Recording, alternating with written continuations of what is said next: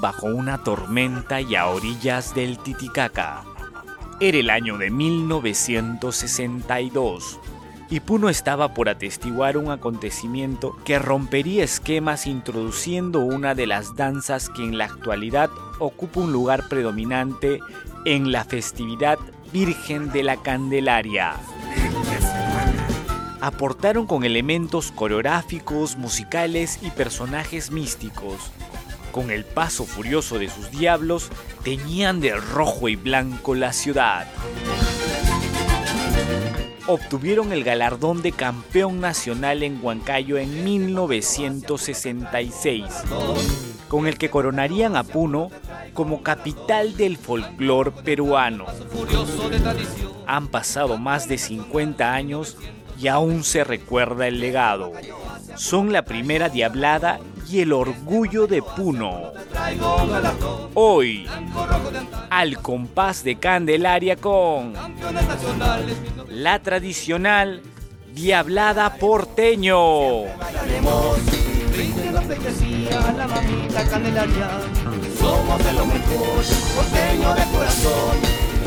Hola, bienvenidos nuevamente al compás de Candelaria. Hemos vuelto y hemos vuelto con fuerza después de una pequeña semana de receso, pero hemos vuelto con muchas sorpresas y en este caso tenemos a la tradicional diablada porteño.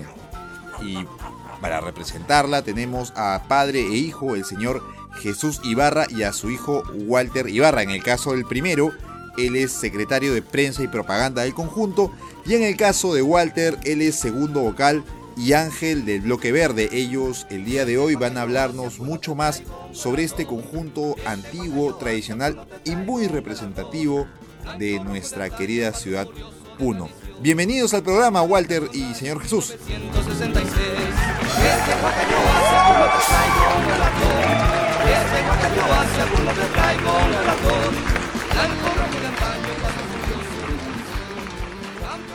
Eh, muy buenas tardes, eh, bueno, al compás de Candelaria estamos acá los de la tradicional de hablar porteño, eh, un conjunto prestigioso que ha dado muchos logros a la región de Puno participando en grandes eventos nacionales. Muy bien, muy bien, bienvenidos. Vamos a empezar de frente, vamos a hablar sobre los inicios del conjunto, cómo, cómo nace esta gran diablada, eh, en qué año y cómo fue forjándose en el tiempo. Te escuchamos, Jesús. Bueno, la tradición de Alá porteño se funda en 1962 eh, bueno, por las situaciones de, querer sacar un gran conjunto, porque la mayor parte de los vecinos del barrio porteño bailaban en el circuito de Mañazo.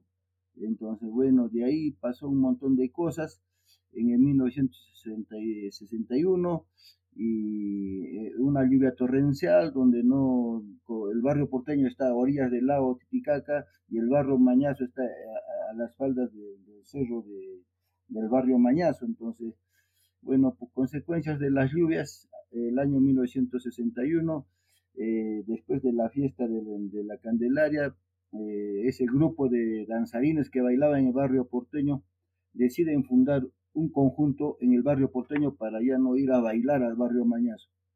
Es que es ahí donde comienzan las conversaciones para que se pueda pues, comentar ¿no? qué danza querían sacar, y había un grupo de, vecinos que querían diferentes danzas que estaban en ese tiempo danzándose, querían sacar, pero la mayoría se propuso a que sea la diablada, diablada ¿no? Entonces, eh, una reunión eh, más o menos ya por las por fiestas patrias, se, se, se, junta un grupo de vecinos y dicen, vamos a sacar la diablada. Entonces, bueno, comienzan a definir eh, el color de trajes, el color de, todo eso, si vamos a sacar donde hablaba, qué, qué ropa vamos a tener, qué, cómo vamos a, qué colores. Entonces, como era fiestas patrias, dice, ya pues tenemos que poner la ropa de color rojo y blanco, ¿no? Porque estamos en fiestas patrias. Y así conversando y conversando ya tenían algunas, algunas orientaciones y en una reunión general eh, el 12 de octubre eh, se funda la tradicional de porteño con los colores patrios, que es el rojo y blanco. Sería interesante pues que nos, que nos cuenten cómo fue eh, este cambio, ¿no? Eh, sabemos pues que, que, la mayoría de sus integrantes bailaba en el barrio Mañazo para el Sicuris de Mañazo. Y bueno, en esta, en esta danza del Sicuri el personaje del diablo ya estaba presente y de una manera importante. Entonces, ¿cómo es que se dio ese cambio? ¿Por qué, por qué es que hicieron bailar la diablada? Eh, ¿Y cuánto influyó, pues, no? Esto del, del, del, del barrio Mañazo. Y además que ya los personajes, aparte del diablo, también se encontraba al Siku Moreno, ¿no? Entonces, a ver si nos puede dar detalles sobre este punto. Sí, mira, la verdad es de que en, los, en lo que es Sicuris del, del, barrio Mañazo había bastantes diablos que se bailaba en diferentes formas, siempre saltando, moviéndose. Eh, el Sicuris es, es una danza diablística casi también. ¿no? Porque todos los, todos los que bailan tienen esa forma. Entonces, ¿qué sucede? Como del barrio porteño iban a bailar aproximadamente entre 15 a 20 personas, entre ellos había un grupo que bailaban diablos. Lo único que se ha hecho es acomodar que todos igualen al paso, y eso ha sido el fondo y, la forma como, como se comienza a trabajar y a bailar la diablada. Claro, y a una consulta. Siempre he entendido en, en, que la Diablada tuvo dos etapas, ¿no? Porque la Diablada, como se, se bailaba con Sicuri, es un, un, sonido diferente, que es con tan, tan, tan, tan, tan, tan, tan, tan. Taran, taran, taran, como, como lo hacen los sicumorenos, como lo hacen algunos conjuntos sicuris, y luego pasa a la de hablada ya con, con, con instrumentos de, de, bronce, ¿no? que es como la conocemos actualmente. ¿En qué momento se da esa transición en, en diablada porteño? Mire, eh, la diablada se bailaba en varios, en, varios distritos, en grandes fiestas que se realizaban, ¿no? Por ejemplo, en Juli, ¿no? Se bailaba en Juli, se bailaba en, Ichu, entonces son danzas, pero que no se bailaban con instrumentos de viento, no siempre así con, sicuris, pero tenían siempre esa fórmula de, de tocar el sicuris tipo de hablada, ¿no? Eh, no tanto, ¿no? Porque con la cañas no se, no se puede tocar como se toca con, con instrumentos de viento. Y de ahí, como le digo, nacen, se agrupan los, diablitos y comienzan a formar y a nivelarse el paso, no tener un solo paso para que puedan bailar lo que es diablada. Poco a poco se ha, se ha perfeccionado y se ha nivelado, ¿no? Por eso digo yo que la diablada porteño eh, nace el 62 el 63 hacemos una pequeña exhibición con, con, instrumentos de viento. Nosotros no participamos en un evento, bailamos por fe y devoción a la Santísima Virgen de la Candelaria, así que fue una, una gran exhibición y al año siguiente recién nos consideraron en, eh, en los eventos o en los concursos que organizaba la, el Instituto Americano de Arte de acá de la ciudad de Puno. Claro, o sea, es el año, o sea, desde que desde que partieron a bailar ustedes como Diablada Porteño ya introdujeron también este, eh, los instrumentos de bronce dentro del baile, o sea, ya fue traída la diablada como la conocemos ahora, no, no hubo ese paso que primero bailaron con el siku y después pasaron a bailar con, con los instrumentos de bronce, sino fue inmediatamente el cambio. Exactamente, exactamente, eso fue inmediato porque ya se escuchaba que como se bailaba en Juli, también se escuchaba en Bolivia, entonces ¿qué se pensó de contratar una banda que toque diablada para ya comenzar a bailar eh, la diablada. La diablada porteño nace con, con, banda, no nace con sicuris, pero sí más bien los, los, vecinos anteriores del 61 que bailaban en Bañazo, ya al año siguiente, el 62, para el 63 ya bailan con banda. ¿Puedo votar yo? Por supuesto, claro, hola, dinos. Ya bueno, eh, con respecto a esto, ¿no? De, cómo surge, cómo va evolucionando la danza de, la diablada, ¿no? He sabido que nosotros aquí, o bueno, que la región Puno, o en el Perú incluso, tenemos una danza de diablos, ¿ya? Y que en ese entonces era el famoso Sicuris de Barrio Mañazo. Efectivamente, este, este barrio o esta danza o este conjunto eh, que era del barrio Mañazo, un buen porcentaje de danzarines eran diablitos que bailaban al ritmo de sicuris, y un porcentaje de estos diablitos eran residentes del barrio porteño. ¿no? Entonces, en una de esas oportunidades, en, testimonios orales indican, ¿no? Que en una, fiesta, que en el en la, creo que fue en la fiesta de 62, en la, festividad de la Virgen de Caña de 62, donde eh, están en el mes de febrero, están bailando, están haciendo sus actividades, y en una de las recepciones que tuvieron en, que se llama, en el barrio Mañazo, eh, cae una reverenda granizada, ¿no? Entonces ya como que la granizada empieza a hacer que los, que los ríos, el agua empiece a bajar de los cerros, entonces obviamente los, los integrantes tienen que, tienen que retornar a sus hogares. Y en ese momento fue cuando el, ¿qué se llama? El, río se vino y se llevó a, incluso se, se bajó a las señoras con polleras, se las llevó y todo eso, ¿no? Entonces, en tal sentido, agarran en, los días posteriores, conversan los vecinos, oye, ¿qué hacemos? Entonces, sí, así van haciendo la, ideología de formar un conjunto. ¿ya? Entonces ya se va, se va gestando, se, va empezando a gestar de poder, si somos, y, y, la pregunta era, ¿qué bailamos? ¿De qué? Entonces había creo que llamerada, no sé, y otras, y otras danzas más, ¿no? Entonces como un porcentaje de los, de los integrantes bailaban de diablitos, entonces si hemos bailado de, si de diablitos, hagamos una diablada, dicen, ¿no? Ya, perfecto, hay una diablada. Y la, anécdota era que, por ejemplo, ¿cómo lo bailamos? ¿Y con sicuris? ¿O cómo, no? Entonces, habían versiones de que, de que, por ejemplo, en las fiestas patronales de las, de, la, de las ciudades o distritos o pueblos aledaños, ponga, pongamos el ejemplo del de Ichu, que había diabladas también, pero ya lo bailaban con banda ya en Juli, en esto había ya los esbozos de diabladas, pero con bandas, con instrumentos de viento, de lata, podríamos decir, ¿no? Entonces, se adoptó esa, ¿qué se llama? Ese, esa forma, esa forma de bailar con banda. Ya, entonces, como decía, el paso ya, ya incluso cambiaba un poquito más. ¿Por qué? Porque en, el sicuris es un, es un paso distinto de la diablada, ¿no? Entonces, ¿qué, qué, qué empezaron a adoptar acá? Que como somos en base a la Virgen de la Candelaria, entonces los diablos tienen que saltar porque están encima de la Candelaria, de la candela, del fuego.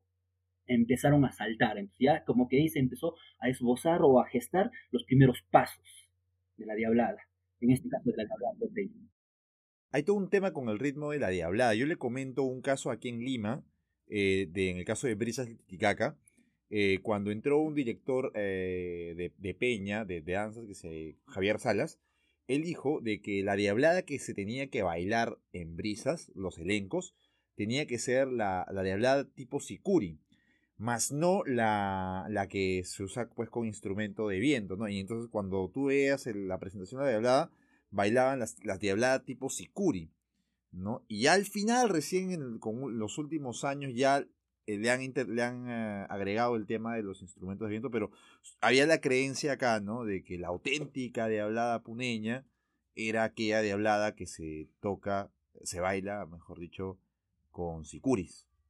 Claro, efectivamente, ¿no? Como le iba diciendo, aquí en Puno nace el conjunto de diablos, diablada, por decir, con este, con el barrio Mañazo. ¿Ya? Y, el barrio Mañazo, eh, obviamente, ¿no? Es, es con sicuris.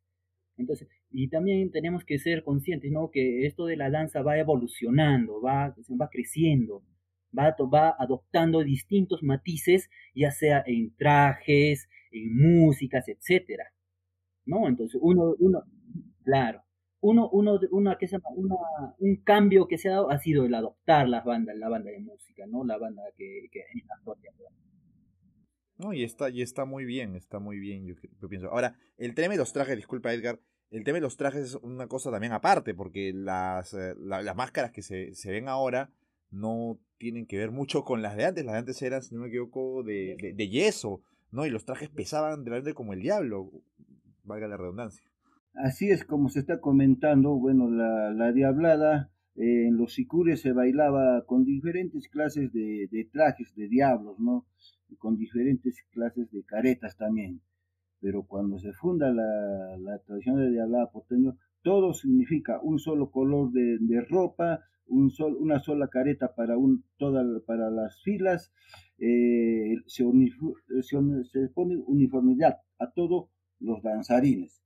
Ahí ya no hay que uno baila con, con o con zapatos o con botines, todo se baila con ropa bien uniformados, de un solo color, de un solo modelo, tanto los trajes, las caretas, todo tenía que ser igualito. O sea, ya cambia la situación, ya no es ya como se bailaba en el Sicuri. Acá ya se, se pone la uniformidad para todos los danzarines. Por eso la tradicional diablada siempre dijo qué colores vamos a utilizar. Hemos utilizado una fila de rojos y una fila de blancos. Las señoritas chinas, las que bailan una fila de rojo, una fila de, de, chinas blancas, ¿no? Sus caporales, sus osos, ¿no? Todas, todas las personalidades que, que bailan en una diablada. Eh, eso ha sido el cambio, eso ha sido eh, el eje de que se comience a bailar con instrumentos de viento. Claro, y una, y una de las grandes, y una de las grandes diferencias, ¿no? Porque como usted menciona, el Sikuri, pues sí, al verlos bailar, bueno, cada uno tiene un paso distinto, en una coreografía distinta, por decirlo, bailan un poquito desordenados, por decirlo, ¿no? Dentro de la comparsa. Y la diablada, sí, pues, ¿no? La diablada ya tiene un orden del que conocemos actualmente, que son como bloques, y estos bloques, bueno, bailan como usted lo menciona, uniformados, con un mismo traje o lo más, lo más parecido y bueno, ya, y, el, y el tema de la banda es un tema muy, muy particular y, también importante, ¿no? Este ingreso de del, instrumento de viento en la Candelaria. Porque al ser también la primera Diablada, también imaginamos que fue el primer conjunto que bailó con un, una banda de instrumentos de bronce, porque hasta ese entonces se tiene referencia que la mayoría de danzas que se bailaban en Candelaria eran danzas autóctonas y justamente con instrumentos autóctonos, ¿no? Hablamos de instrumentos de viento de, quenas, este, o las zampoñas sobre todo, y unos pequeños bombos, pero el, el, ingreso de este tipo de banda parecía una banda militar, como lo decían varios comentaristas en este análisis que han hecho de la Diablada, este, ya pues no asemeja mucho y, y también beneficia el hecho de bailar porque el sonido, la sonoridad que da una banda es completamente distinta pues a, a, lo que puede reproducir una zampoña, ¿no? Que tiene un muy poco, se escucha muy bajo, por decirlo así, en, términos coloquiales, ¿no? Es, no es tan fuerte como el sonido de, de, una banda. Así es. Mire, le cuento, los conjuntos más antiguos de que, que bailan con banda eh, de viento, instrumentos de viento, no son la morenada Orcapata, uno de los más antiguos conjuntos de Puno, quienes traían bandas bolivianas para bailar la morenada, ¿no? Y esas bandas bolivianas traían una infinidad de, músicas, ¿no? Y entre ellos había de hablada, ¿no? Entonces, las bandas puneñas, las que tocaban para las llameradas, para las cuyaguadas, para los los, los tundiques o no, los negritos traían entonces, venían bandas y eran bandas de Puno, ¿no? Eh, eh, escuchando esas músicas comenzaron a grabárselo, lo que tocaba esas bandas bolivianas que venían a tocar para la Morenada Orcapata, ¿no? No solo la Morena de Capata, porque había otras morenadas como el de, también una antigua que es ya casito nomás de San José de Guaraya, otro tenemos también de, desde Chucuy, desde Icho, parte de ahí, de ese sector, venía otra morenada y venían con bandas que traían de, de, las fronteras de, Bolivia. Entonces, bueno, de ahí es donde comienza a que se pueda difundir eh, el instrumento de viento. Acotando, mira, sobre este tema, ¿no? Esto, Edgar y Luchito, eh, hablando sobre el sicuris esto, y el cambio hacia las bandas, y cuando nace la Diablada porteño se reordena, por decir, la lanza de la Diablada. Como hace un momento ustedes decían, eh, el sicuris se baila, entre comillas, podríamos decir, desordenadamente, ¿no? Eso es verdad, ¿no? Pero eso tendríamos que verlo porque el sicuris, su, su matiz, su, característica es eso, bailar con el corazón. Uno, uno cuando escucha... Ajá, Claro, o sea, ese desorden es, dentro de ese desorden hay un orden coreográfico, ¿no? O sea, pero... pero... No hay caso, pues. Exactamente, ¿por qué? Ajá, por eso, ustedes cuando por ejemplo escuchan el, el, que se llama la danza, el, audio de Sicuris, cuestión es de que tú cierres los ojos y tu cuerpo solitito se deja llevar por la música. ¿No? Es, algo, es, algo, es algo, es algo, yo, yo, yo he bailado Sicuris en la, en la universidad y he vivido esa, esa sensación, ¿no? Es bien bonito el Sicuris, ¿no? Entonces, cuando ya nace la diablada, se reorganiza todo este aspecto, ¿no? Donde dicen, ya, eh, vamos, ya no vamos a bailar desordenados, Y ya no cada, uno va a bailar por su lado, sino vamos a, vamos a empezar a utilizar pasos. Vamos a uniformizar los trajes. En el sicuris... coreográficamente también hay un cambio, pues, ¿no? Como tú, tú lo mencionas. Claro, exactamente, ¿no? Entonces hace cambio. Ya antes, por ejemplo, en, la Diablada o los Diablos de Sicuris tenían distintas características, ¿no? Obviamente sí había, había eh, dominaban algunos aspectos, ¿no? Por ejemplo, la careta con sus siete diablitos, con su, con su culebrita, sí, dominaban esas cosas, ¿no? Pero ya, por ejemplo, antes, eh, cuando se bailaba en Sicuris, se utilizaba el borseguís, por ejemplo, ¿no? Entonces va cambiando, ya, ya no utilizamos borseguís, utilizamos nuestras botas, por ejemplo, decía. Y así se va uniformizando tanto en la música y en la danza propiamente, en la parte de coreografía. ¿No? Entonces, para ello, como decíamos, ¿no? Se necesitaba ya algo más específico, una banda y muchas de los conjuntos grandes, pongamos Orcapata, de las Llameradas, todo eso, que copaban la mayor cantidad de bandas. Las bandas en ese tiempo también no, no, no abastecían a, la, que se llama aquí a, las danzas que había aquí en Puno. Entonces, por eso es que se optaba a traer de otras zonas. Venían de, de, de, se llama, desde Ichu, de zonas venían, entonces se iba extendiendo más, ¿no? No abastecía las bandas, empezaban a traer ya incluso de la hermana, de la hermana República de Bolivia. ¿no? Entonces era por necesidad traer esas bandas, cuales también tenían con su estilo, ¿no? Y obviamente se iba adoptando, se iba integrando también, y nosotros también íbamos enviando estilos, ha hecho algo, se hecho, se ha ido sinergizando, podríamos decir, las danzas, tanto en la parte boliviana y en la parte peruana, ¿no? Eso con respecto a las bandas.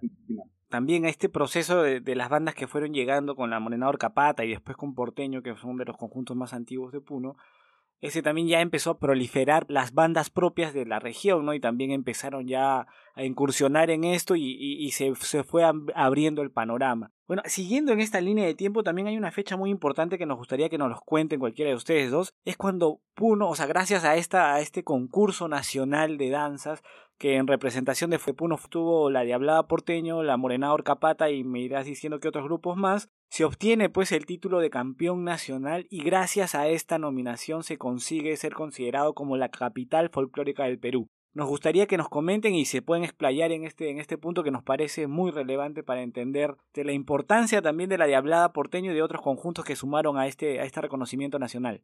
en 1966 la tradicional Diablada Porteño sale campeón de los trajes de luces en su, eh, en su serie, ¿no? Había series, eh, en todas las series, en lo cual este, la de Porteño eh, es campeón, en la, en la, serie de Morenadas, la Morenada Orcapata también es campeón, en la serie de Llameradas, la Llamerada Sojini número uno también campeón, Sicurios del barrio Mañazo en su serie también salió campeón, el carnaval guañoscuro de Ácora, en lo que es carnavales de, lo que es a nivel de, distritos de provincias lejanas, el carnaval guañoscuro de Ácora salió campeón.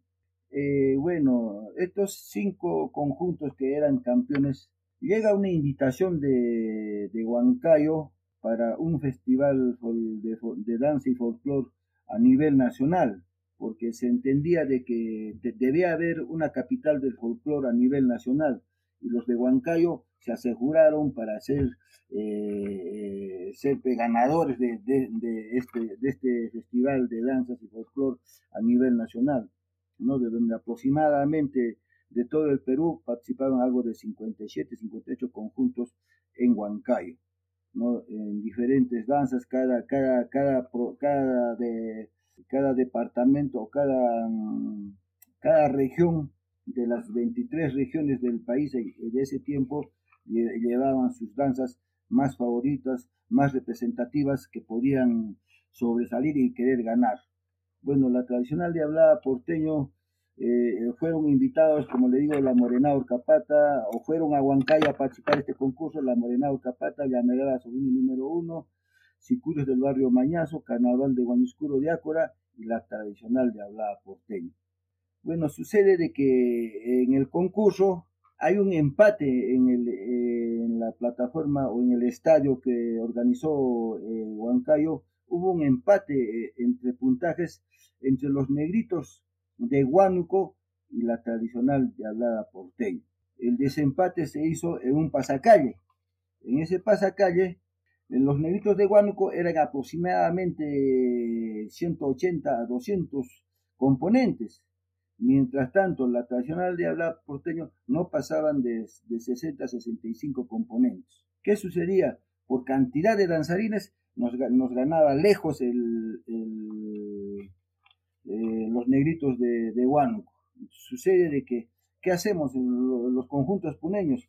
Tenían que reforzar a la diablada porteño para que tanto la, la, la Morenada Orcapata, la, la Medalla Soguini, los sicurios del barrio Mañazo, Carnaval de se juntaron y comenzaron a cambiar de ropas, las, los, los, morenos los, de la morenada se comenzaron a quitar las capas, ya no tenían las caretas, bailaban con unos, con unos chullos, o sea, tipo diablo ya comenzaron a bailar todos los conjuntos. Y es que así se llega a ser campeón nacional la tradicional de hablada porteño y como campeón obtiene el trofeo eh, otorgado por la presidencia de la República, que era en ese tiempo el, arquitecto Fernando de la Unde Terry.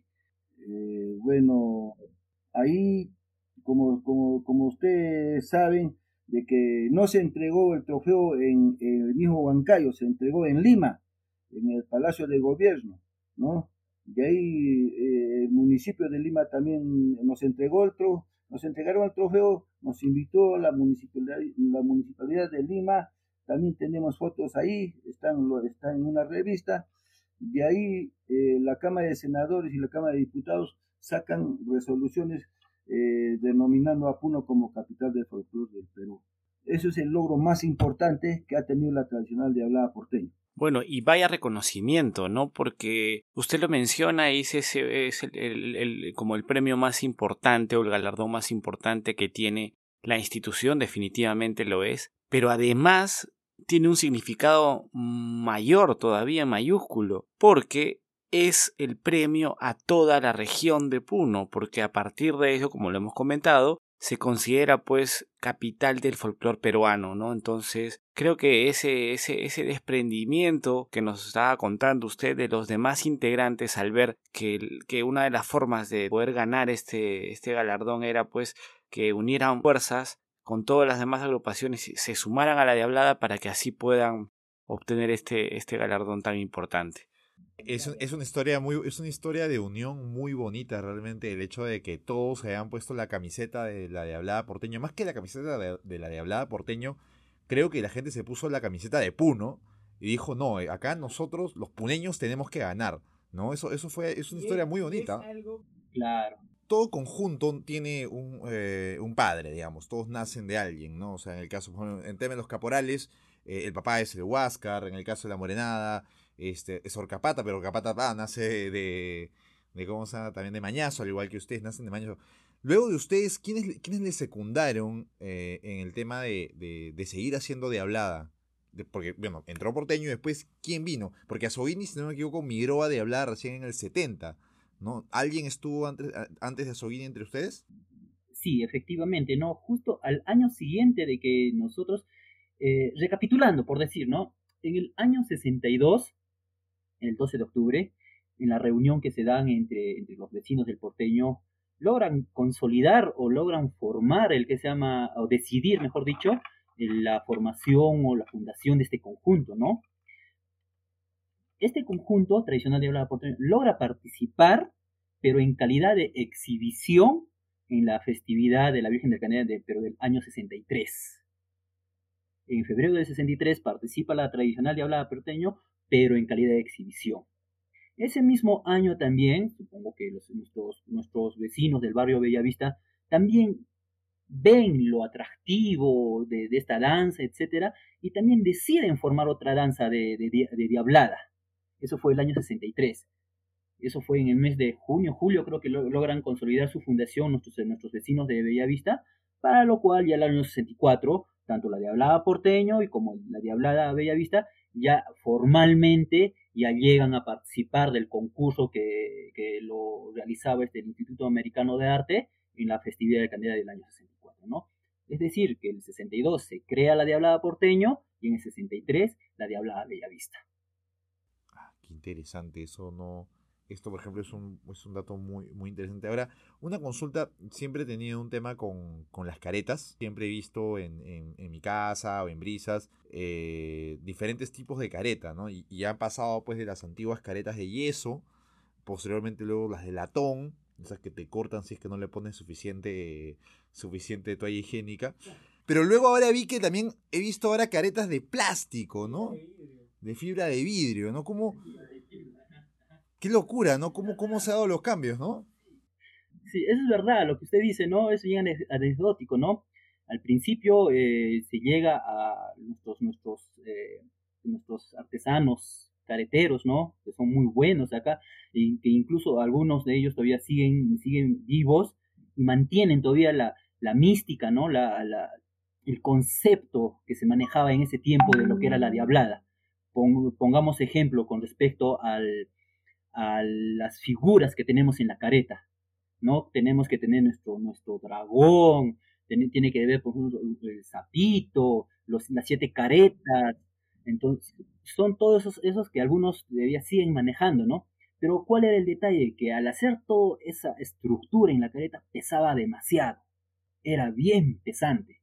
Incluso ya te podías bailar un rato, pero ya el cuello, y con el mismo traje también, que a veces tenía que estar colgado con unas cintas en, el hombro, ya te decía rendir el cuerpo bastante. Y fue evolucionando. Empezaron a, a, nacer o, a, los, los, eh, los, los, artesanos empezaron a hacer caretas de latón, como usted dice, ¿no? Es cierto, yo también he bailado de diablo, ¿no? Había que ponerle las sacrificadas eran las enamoradas, pues, porque había que quitarle sus toallas higiénicas y empezarles a forrar por dentro. Entonces, se daban esas situaciones, se daban esas situaciones donde yo también he hecho eso, ¿no? He tenido que agarrar y forrar la careta y, y se tiene que, tiene que estar a una, por, por decir, a una presión adecuada a nuestra, a nuestro, a nuestra cabeza. Porque si la, si la presionamos muy fuerte, por decir, no nos deja respirar bien, nos incomoda. Y si es que no la presionamos, si es que no está adecuada, la careta te empieza a bailar y, y como tienes unos orificios pequeños más para poder ver, no puedes ver, te descompaginas del paso, en fin, una chanfaina sale. ¿No? Y es cierto, como usted dice, el día sábado, ya que es un alboroto, un, es un alboroto total. Como anécdota, nosotros le contamos, eh, mi hermana radica en Lima, ¿no? Entonces ella también es partícipe a, a, a diestra y siniestra de esta festividad y, ha, llegado a juntar amigos, eh, paisanos de allá y se viene con ellos. Este año, por ejemplo, han venido algo de 15 personas, con ellas se han venido a bailar por la Diablada porteña. Lo propio, su, sus, nuestros familiares que vienen en Cusco, vienen también a bailar. Le diré que, por ejemplo, mi casa, que para, esos, para esas fechas parece, parece un hospedaje. En un cuarto se acomoda entre 5 o 6 personas para, para, para bailar y como usted dice, ¿no? Al día siguiente, el día sábado, ese es un holgorio donde todo el mundo está correteando acá, que la capa, que la, que la hermana está arreglando a la trenza de la, de la, de la, de la otra amiga, que es, es, es bien, bien particular esos momentos, por decir, ¿no? Y son bien agradables, bien, bien, son hermosos esos momentos donde al final salen de la, de la casa un bloque de diablos, chinas, Supa, el Ángel, Chola salen de acá de la casa. Entonces eso, se, eso uno ve eso y se llena de satisfacción, de tranquilidad, de, de paz, o sea, de alegría, ¿no? Uno llega ya, por decir, al estadio con una alegría ya, ya que ya nació en la casa prácticamente ya. Porque armando los trajes, todos estamos ya escuchando la diablada y está saltando, estamos, estamos moviendo, haciendo las cosas, ¿no? Entonces se dan esas situaciones donde la, las partes que también conlleva esta festividad, ¿no? A hermana, a llegar a conocer otras personas de otros lugares que también se llegan a enamorar de esta, de, de esta, de esta cultura que tenemos en nuestra, en nuestra ciudad.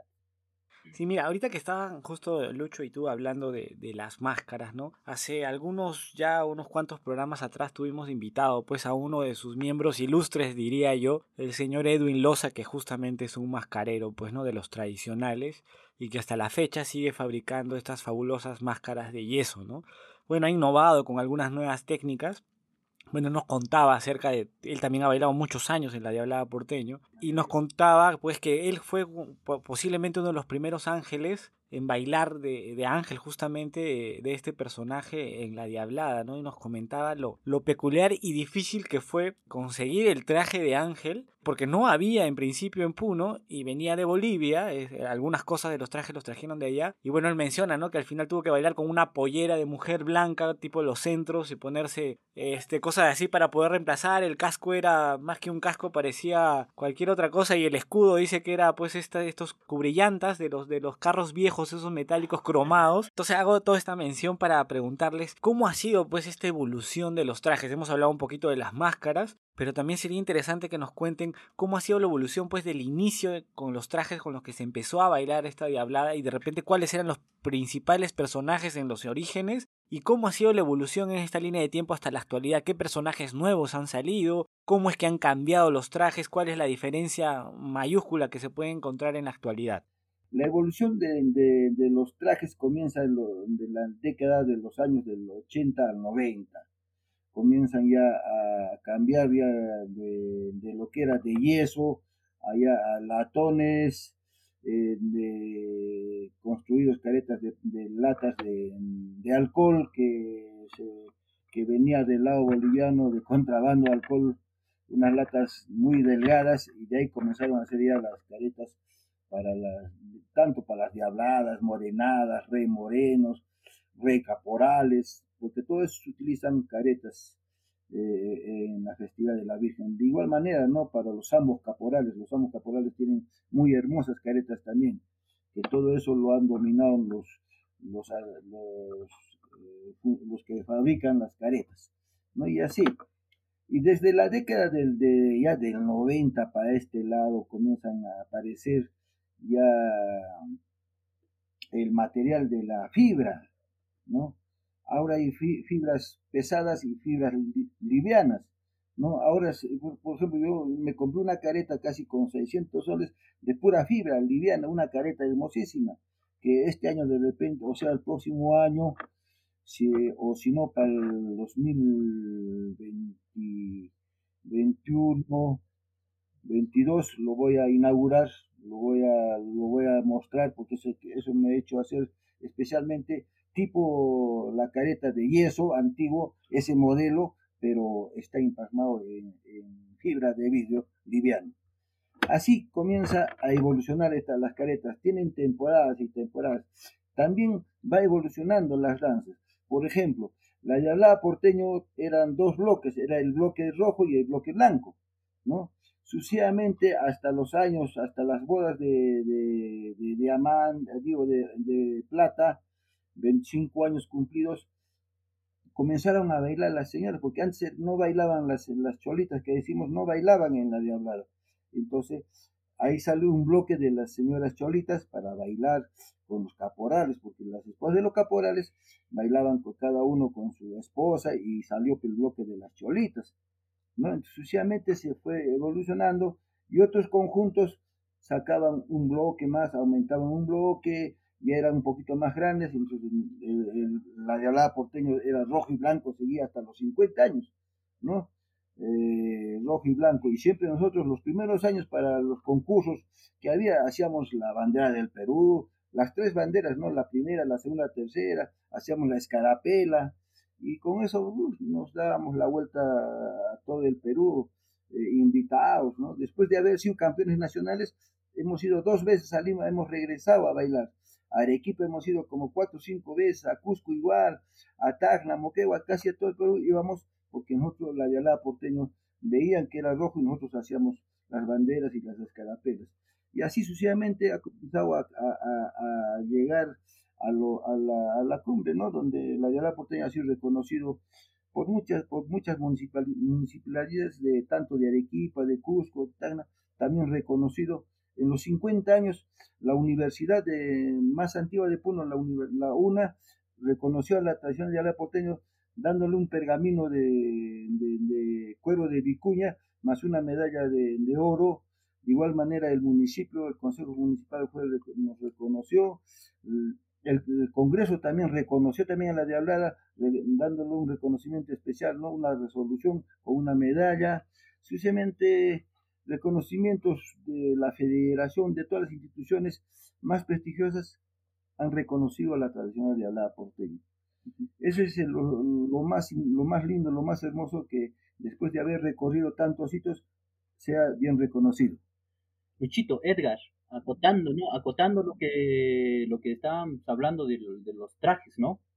Hablar con respecto a los trajes, las caretas y la música, es, es ir a través de la historia. ¿Ya? Yo les digo, como anécdota y he leído también sobre este tema, ¿no? Hay una, hay una obra, un, documento, un libro de nuestro, de, del señor Omar Aramayo, que te habla sobre la evolución de la diablada, por ejemplo, ¿no? Y habla, y toca un, tema bien importante, por ejemplo, con respecto a los trajes. Eh, sabemos que la diablada también es una, eh, nace, como la diablada propiamente, es una danza eh, satírica, por decir, a los españoles. ¿no? La diablada es que nace, por ejemplo, o sabemos que cuando llegaron las primeras, las primeras Mm, la, iglesia cuando llegó aquí a la región, a toda la región para, para eh, catolizar o para, que sea, para implementar la religión católica, tenían que ver las maneras cómo, cómo tenían que llegar a los que se llaman los, a los nativos de ese entonces, ¿no? Y uno de los, y uno de los, y ellos veían que los nativos les gustaba bailar, por ejemplo, bailar, danzar, entonces ellos idearon cómo podemos llegar y empezaron a hacer una teatralización. Walter, una consulta. Ahora, efectivamente, pues la de hablada ha sufrido constantemente evoluciones, influencias de aquí, de allá, todo nació a partir del tema satírico a los españoles, eso, eso está muy bien, pero históricamente yo tengo entendido de que siempre se empezó primero con los diablos, posteriormente se fueron agregando más figuras, como fue eh, el diablo caporal, luego vino la, la chinita, ¿no? y luego vino la diableza, y ya luego pues empecé yo a verlas a la supa. Ahora, eh, dime si me estoy equivocando, pero más o menos como a, a mí me lo han dicho, porque fueron figuras que fueron llegando, incorporándose poco a poco a esta danza, ¿no? Claro, es verdad, es verdad. Mire, yo te digo algo, ¿no? Aquí hay algo que yo lo veo desde mi óptica, que tendríamos que conversarlo, tendríamos que analizarlo, ¿no? La diablada, podríamos decir como tal, como lo que está ahorita, la diablada, podríamos decir que no es propia del Perú, ni tampoco propia de Bolivia. Esta es una danza que ha ido evolucionando en ambos lugares o en ambos países de manera equilibrada e igual. Yo recuerdo claramente aquí años pasados, eh, cuando era muy niño, este problema, este, esta discusión de la diablada no era, no era tan fuerte como lo que hay ahorita en la actualidad. Yo recuerdo claramente, incluso acá en la diablada porteño, había, habían personas bolivianas que venían a bailar acá. Y lo propio de acá, de Puno, iban a bailar con, por los compadres, famosos compadres, que iban a bailar allá a Bolivia. Entonces, en ese entender, tanto eh, la, la adición de las figuras, tanto en el lado boliviano y en el lado peruano, ha ido adoptándose. Las figuras, por ejemplo, pongamos, yo recuerdo claramente que en, las primeras fotografías que yo veo de mi papá, ahí había, por ejemplo, la calavera. Una calavera, pero la careta era de lata. También vi en una fotografía esto, la mariposa. La mariposa bailaba también, pero era con unas, con unas alas de lata. Y son personajes que se van añadiendo de acuerdo, por ejemplo, a lo que tenemos aquí al entorno. En un momento también se llegó a agregar al oso, el famoso oso que tenemos en, la diablada. Claro, tenemos en la diablada, ¿no? Pero ya también en algunos momentos ya se tergiversó este, este personaje del, del, oso, se tergiversó un poco y salió el gorila, ¿no? Yo particularmente sí discrepo con, con, el gorila, discrepo bastante con el gorila porque no es un personaje de aquí, de la, de, que se llama de la propia de la danza otros personajes también nacieron, ¿no? Eh, pongamos, como usted dice, la, la Supais. Todo esto, pues, Supa y la, después había la Diableza, el Diablón, después nacieron los siete pecados, ajá, después nacieron los siete pecados, ajá, nacieron los siete pecados y en consecuencia también nació las siete bondades también, ¿no? Entonces, son personajes que se van integrando de acuerdo también a la, a la historia o a decir, a la Biblia, por decir, ¿no? Antes no había el ángel negro, ya se nació el ángel negro también, porque Porque el ángel negro, por ejemplo, era, era un eh, Lucifer o el, diablo propiamente, era el propio ángel, era un ángel que, había, que, que se había revelado contra Dios. Entonces, que ella le dio una figura, el ángel negro, ¿no? Entonces, así poco a poco va evolucionando, va adoptando personajes, ya sea en el lado peruano, como en el lado boliviano también, ¿no? Entonces, eh, yo digo siempre que la diablada 100% no es ni, tal como tal. Ahorita la diablada no es, podríamos decir que 100% peruana o 100% boliviana. Es una diablada regional, por decir, ¿no? Es una, es una danza regional que se ha ido, que se ha ido complementando en ambos lugares.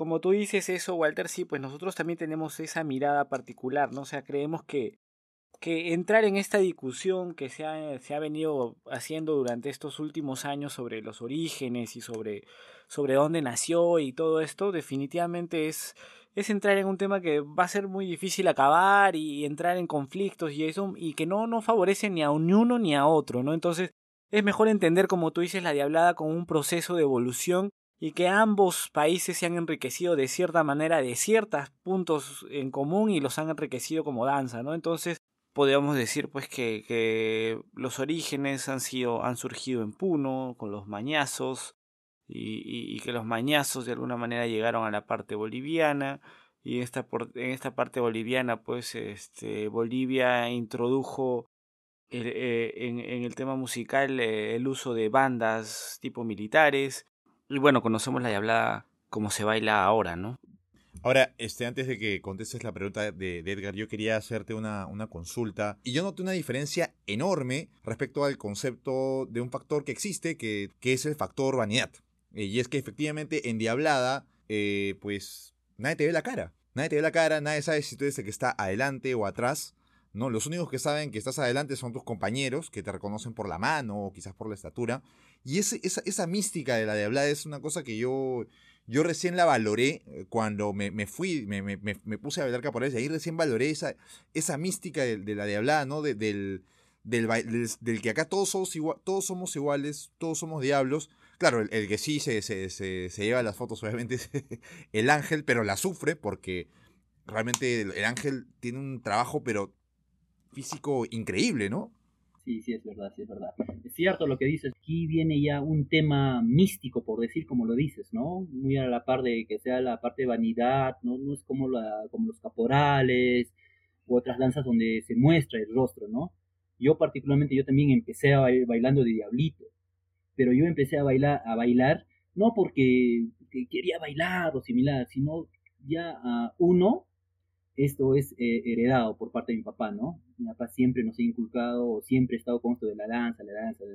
Pero yo, la particular y como anécdota, yo lo cuento, aquí en mi casa todos bailan. Yo somos, eh, somos tres hermanos, yo y dos, dos eh, mujeres, que ellas bailaron, que te diré, desde que, desde, desde que estaban gestando prácticamente. Porque ellas ni bien, ni bien empezaron a caminar y empezaron a bailar la diablada.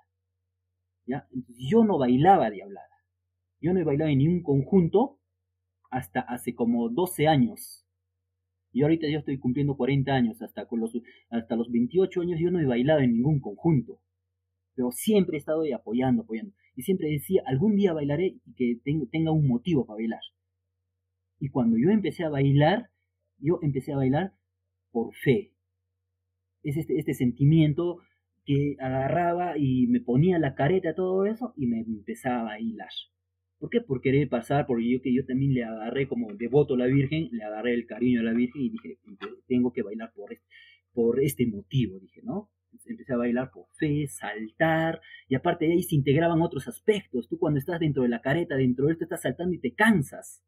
Te cansas, estás ahí sudando, dices, pero no, falta poco, falta poco, ya voy a terminar ya voy a terminar, tengo que pasar. Decías, y... Claro, y, se convierte en una, una especie de reto personal, ¿no? Lo bueno es que nadie te puede ver la cara de dolor, o sea, uno puede, puede digamos, sufrir discretamente, pero decir, caramba, lo voy a lograr. Claro, el reto era, tengo que pasar bailando frente a la Virgen, tengo que pasar bailando frente a la Virgen, ahí tengo que llegar, tengo que llegar. Y sacabas fuerza, no sé de dónde, y llegabas a pasar de la Virgen, ya llegando a la plaza de armas es donde te empiezas a derrumbar empieza a derrumbar, pero el cuerpo como que se acostumbra a todo esto y sigue, y sigue saltando, y sigue saltando, y sigue saltando. El problema es cuando paras. Cuando llegas a parar, dejas de saltar todo eso, tu cuerpo se derrumba, ya, tu cuerpo ya no quiere ya está, ya, está diciendo ya aquí, aquí, aquí, aquí, ya que te manden al panteón, cualquier cosa que te llegue en ambulancia, todo tu, cuerpo te va diciendo eso, ¿no? Entonces es eso, es eso que se da, esa mística o ese argumento, podríamos decir, que se da en una persona que baila con careta, ¿no? que, que, no tiene afanes, digamos, de estar mostrándose y todo eso, ¿no? Simplemente es, es algo propio, innato, que está dentro de uno, el poder brindarle el cariño o la fe a la Virgen, ¿no? Eso me pasó a mí, yo lo hablo a ti, yo hablo a título personal porque eso yo lo viví, ¿no? imagino que a muchos danzarines que bailan diablada también les pasa lo mismo, ¿no? Entonces, por eso yo digo y siempre recalco que la diablada tiene un vínculo especial con la festividad de la Candelaria, más que todo con la Virgencita, porque se basa más que todo en fe, en bailar hacia la Virgencita, en darle el gusto a la Virgencita, que tú pases bailando, saltando con gritando con fuerza frente a la Virgencita, ¿no? Y con, el, con, la idea de que la Virgencita durante ese año te va, te va a brindar las bendiciones, lo que estás pidiendo te va a cumplir y se da, todo eso se llega a concretar en el transcurso del año, lo que has pedido, y si lo has pedido con fe, con, con alegría, con intensidad, se te llega a cumplir, te da la fuerza, te da el empujón para que tú llegues a concretar los objetivos que te has planteado. Y bueno, ya acercándonos al, cierre del programa, eh, no podemos dejar de, preguntar también eso, ¿no? Sobre la coyuntura en la que estamos viviendo actualmente. Bueno, hemos sabido eh, con, las, con, las, con las entrevistas que hemos ido teniendo en este tiempo que la mayoría de los, de los bloques y los integrantes han estado afectados, ¿no? Más las personas que tienen una edad avanzada cómo es que, esta pandemia ha afectado a, la Diablada porteño. Y sabemos que algunos de sus integrantes más, más representativos también han fallecido. ¿Y cuáles son los planes a futuro que tienen como institución? Sería bueno que lo compartan también con nosotros.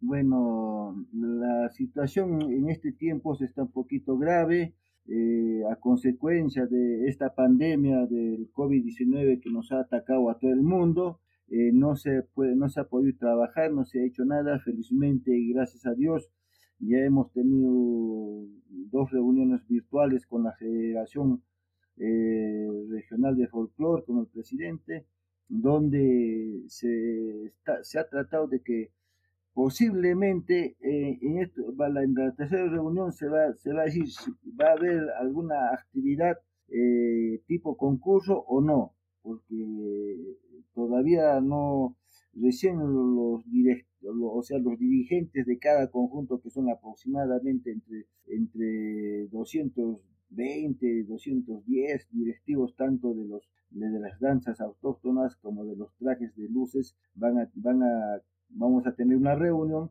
para acordar. Pero sí ya se ha acordado de que se va a hacer una, una, un pasacalle tipo virtual con pequeños bloques en veneración a la Santísima Virgen María de la Candelaria, patrona de, nuestra ciudad. Vamos a tener que hacer una presentación en pequeños bloques cada conjunto. Solo los trajes de luces no, no van a participar, pienso los de autóctono, porque son de distritos y es un gasto, ¿no? en eso estamos, en eso estamos. Ya, en estos días, en esta próxima, eh, a fines de este mes, ya se, debe estar concretizando eso, ¿no? Porque es necesario siempre tener, pues, ¿no? Eh, que la fiesta de la Virgen siga adelante, ¿no? Con la bendición de ella, uno está regularmente bien, ¿no? Entonces ya estamos preparándonos para el 2022. Ahí ya vamos a entrar con fuerza, ya vamos a comenzar a trabajar, va a haber un montón de actividades, los vamos a dar a conocer a nivel nacional. Tenemos el, bloque filial Lima, que ya, ya, tiene su junta directiva, ellos están haciendo ya sus actividades, van a hacer un, un, bloque fuerte que va a venir de Lima, ¿no?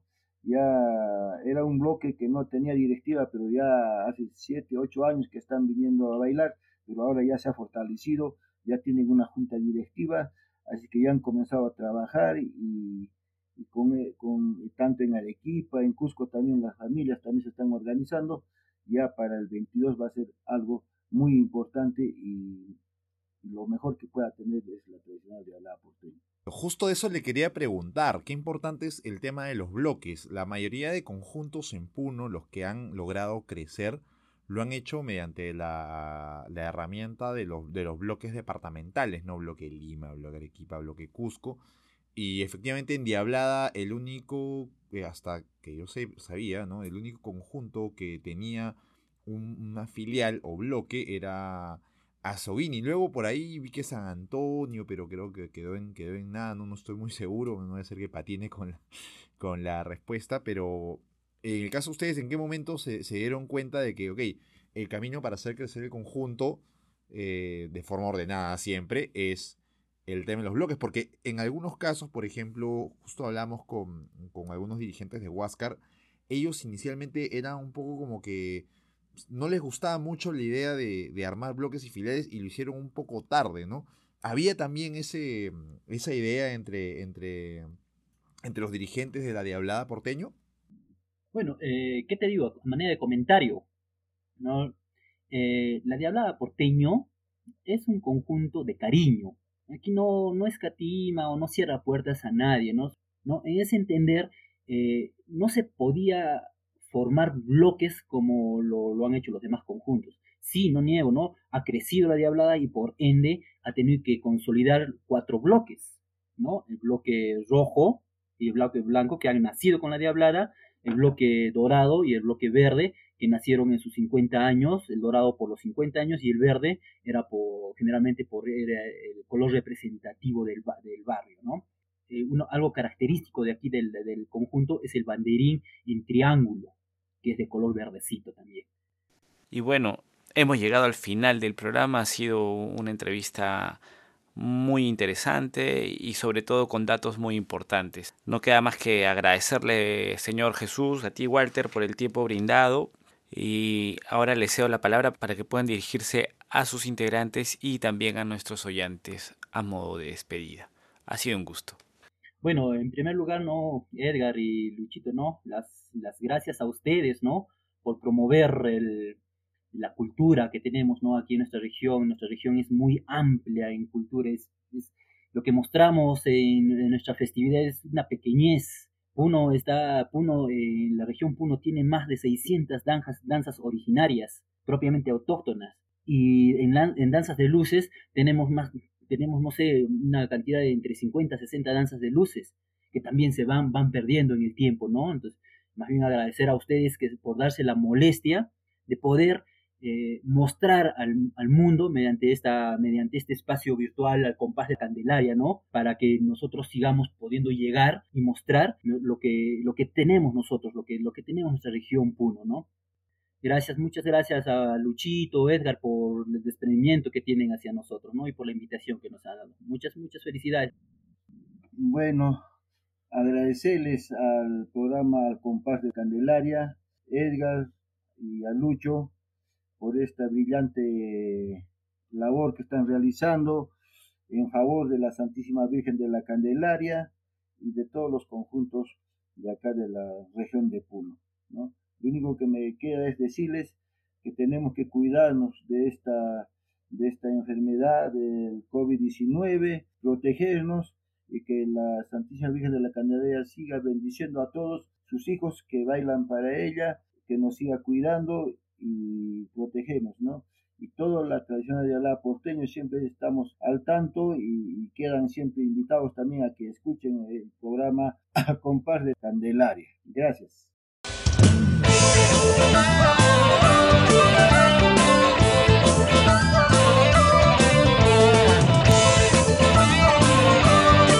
Gracias a todos por acompañarnos. Esto fue Al compás de Candelaria para escuchar este y todos nuestros programas, suscríbete a nuestro canal de podcast que está disponible en las principales plataformas de audición.